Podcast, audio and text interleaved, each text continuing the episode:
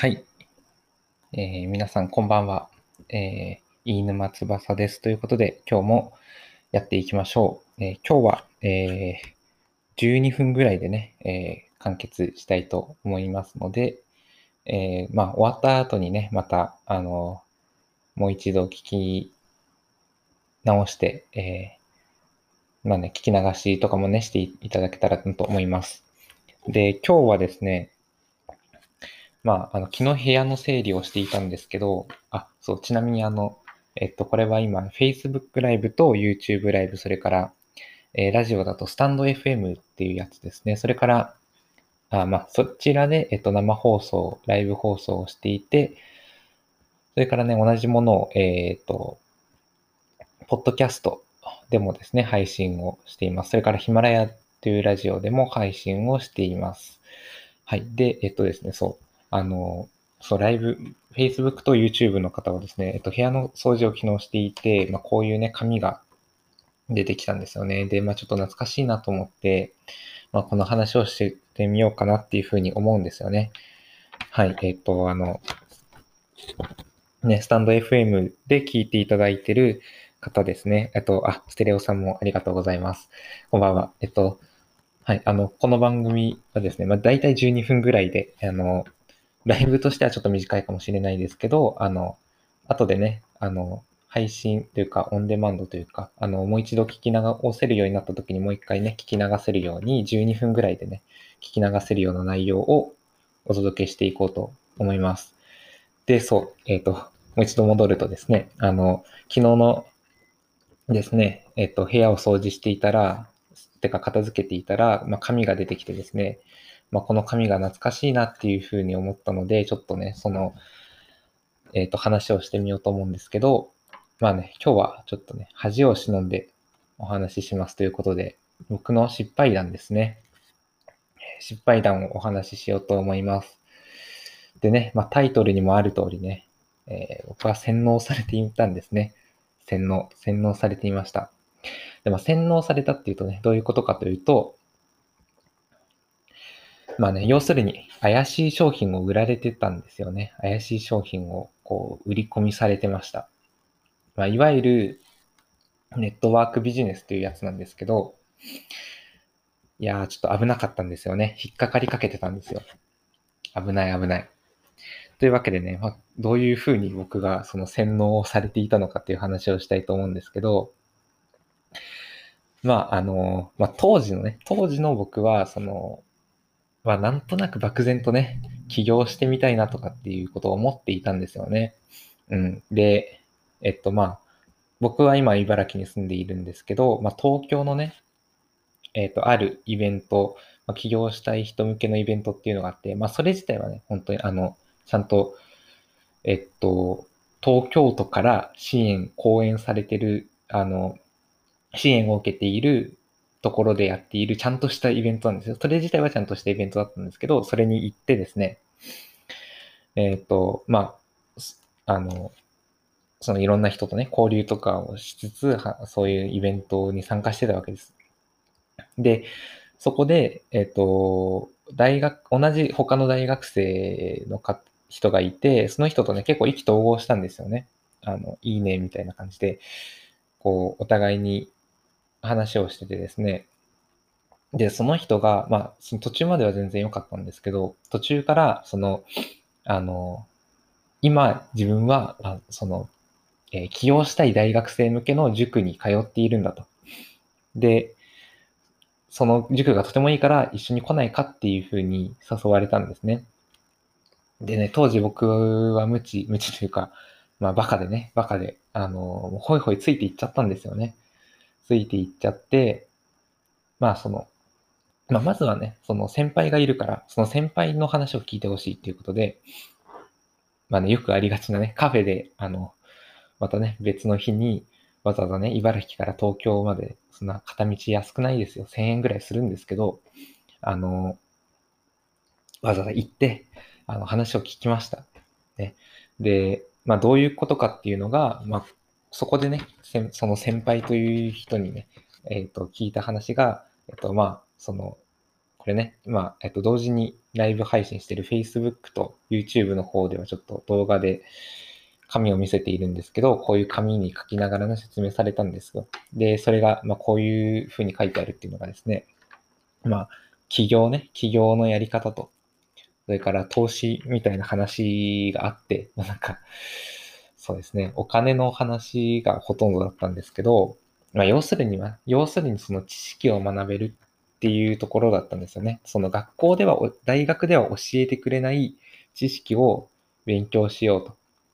と。で、なんかね、ビジネスモデルを自分で作ってみることができるんですよ。で、それを経験豊富な先輩が教えてくれるらしいと。なんかその、ね、わざわざ、その経験豊富な先輩という人が、えー、いて、その大学生のためにね、わざわざ休みの日を使って教えてくれるんだということだったんですよね。で、仲間を増やそうと。っていう、まあ大体そういう話だったんですけど、ね、当時の僕は若かったので、ね、真に受けてしまったんですよね。なんか知識があればできるかもみたいな。ね、そういう期待があったわけです。で、また別の日に体験会に行きました。行ってしまいました。行ってしまいました。ね、まあ、と言って、そうですね。まあ、いろ、たくさん大学生がいたんですけど、なんか、すごくて、なんか、みんなスーツを着てるんですよね。スーツを着てて、なんか、ビシ、なんか、だって、普通にただ、その勉強会として話を聞くだけなんですけど、みんななんかス革靴でスーツをビシッと決めてって、なんか、えー、みたいな。そんな、どうしたんだろう？みたいな。僕だけなんか T シャツと普通にジーパンでなんか恥ずかしいんだけどみたいな感じでですね。まあまあ、要するにね、明らかに、明らかに意識高い系の人たちの集まりだったんですよね。まあまあ、まあ、そりゃそうですよね。その、ね、あの、起業したいって思ってて、で、なんか、ね、わざわざ土曜日、日曜日にサークルとかね、遊び、友達と遊びに行くでもなく、そのなんか勉強会みたいなところに集まる人たちですから、まあ、そういう人たちの集まりだったわけですよ。まあ、別に意識高い系が悪いというわけではないんですけどね。まあ、その、そのそういう人たちが多かったわけですよね。で、まあまあ、それはまあいいとして、まあ、その、感じたのは中身ですよね。勉強会の中身ですよ。ね、期待してたわけです。で当時の純真無垢、純真無垢って自分で言うのはあれですけど、その無知な自分は、ね、どんな、どんないいことを教えてくれるんだと期待してたわけですよ。そしたらテキストがあると。で、まあ僕はもちろん持ってなかったので、見せてもらってたんですけど、まあね、その教科書を読み流すだけだったんですよね。なんか、うん、なんか国語の授業とかで、なんかその教科書を一行、一段落ずつ一人ずつ当てていくみたいなやつあるじゃないですか。あれみたいな感じで、本当にそのテキストに書いてある文章を一人ずつね、読んで、読み合わせていくだけみたいなことだったんですよね。で、しかもその内容はね、その会計とかの知識とかって結局、その、調べれば出てくる、ググれば一瞬で出てくる話しかなくて、えー、みたいな。嘘でしょ？みたいな。こんな、こんなんで起業できたらそれ苦労しないよね？みたいな話ばっかりだったんですよね。だからね、そこでちょっと結構洗脳が解けて、ですね、これは、うーんってなっちゃってですね。でしかも終わった後は飲み会を始めるんですよね。ビールを買ってきてみんなで飲み会を始めるみたいな。いや、えー、別に飲み会をするのはいいけど、そういう場じゃないよね、みたいな。そういう場じゃ、勉強会でしょ、みたいな。ちょ、ちょっとそこでね、やっぱ冷めてしまったんですよね。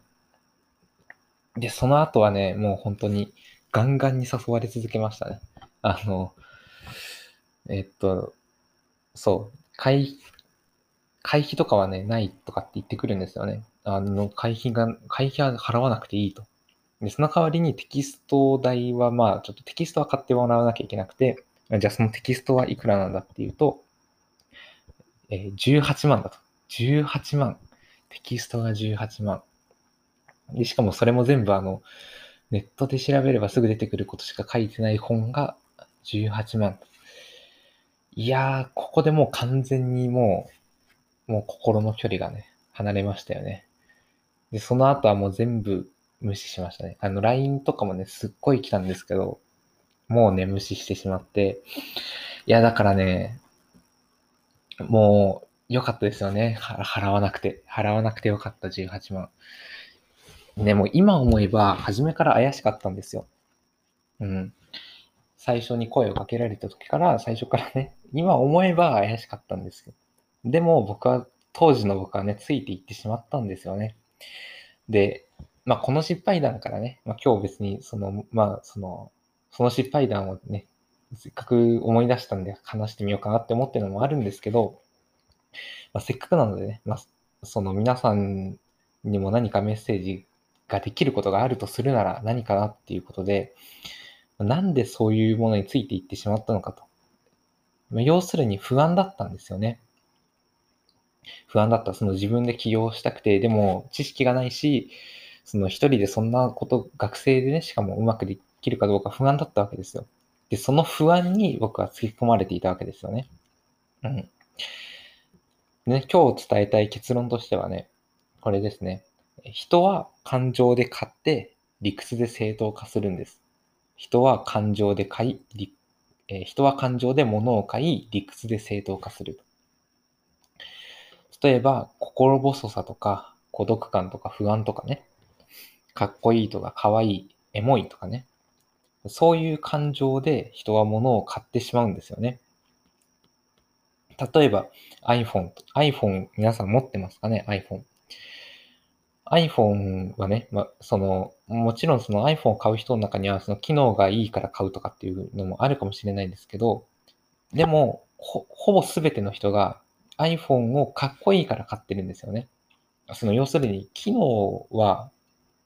別に電話ができてメールができてネットにもつなげて LINE とかね SNS が使えて、Facebook 見れて、あるいは YouTube 見れて、スタンド FM 聞けたりしてっていうようなね、ことができれば別に iPhone でも Android でも他の携帯でも何でもいいわけじゃないですか。でも iPhone 買ってしまう人はなんで iPhone 買うのかっていうと、やっぱその、それがかっこいいから買うわけじゃないですか。デザインがいいから買うわけですよね。それから、本とかね、雑誌の表紙もね、表紙見て買っちゃうことってありませんか？ありませんかね？僕は、うん、たまにある、たまにあります。まあ、買うまでいかなくても、やっぱ見ちゃうのってあるじゃないですか。なんかね、好きなモデルが出てる、載ってるとか、ね、表紙で釣られちゃうことってありますよね、雑誌とかね。でも別に中身でなんかすごいことが書いてあるわけじゃないですよね。まあその、ファンでインタビューが載ってるとかだったらまた、ね、そういうのコレクションしたいとかあるかもしれないですけど、別に雑誌にものすごい人、なんかすごいいいことが書いてるわけではないですよね。でなんで買っちゃうかって言ったら、やっぱその表紙で、あ、欲しいって思っちゃうんですよね。感情が動くわけです。あとは例えばマッチングアプリとかもそうですよね。恋人が欲しい。恋人が欲しい。うん。そういう感情を刺激されて、僕らはそういうものを見たり買っちゃったり、ダウンロードしたり、動画を再生したりしてるわけですよ。で、別にその、そういうことが全て悪いとは僕は思わないんですけど、あ、すごい時間が、もう時間がね、ちょっと押しちゃってますけど、ごめんなさいね。また、もうちょっとで終わるので。で、えっと、そう、そういうものが全て悪いとは言ってないんですけど、えー、ね、実際、その、そういうね、広告を打ったり、雑誌作ったり、その商品を作ったりしてる人が僕らの感情を揺さぶってくるっていうのは、それが素敵だっていうふうに信じてるから、そのものを宣伝したりするわけですよね。その、買ってくれる人に、見てくれる人に、いい思いをしてほしいから宣伝するんですよ。その、これを買って、あなたの人生がもっと良くなってほしいとか、えっと、この飲み物を飲んで美味しいくいい時間を過ごしてほしいとかね。なんか、うん、マッチングアプリだったら、本当にいい出会いをして人生変えてほしいとか、そういうふうに、その宣伝する人はね、本当にそれを心から思ってるから宣伝するわけじゃないですか。だから、まあ、それ自体はね、いい、いいというか、うん、なんだろうな。まあ、しょう、うん、仕方ないというか、いいものなんですよ。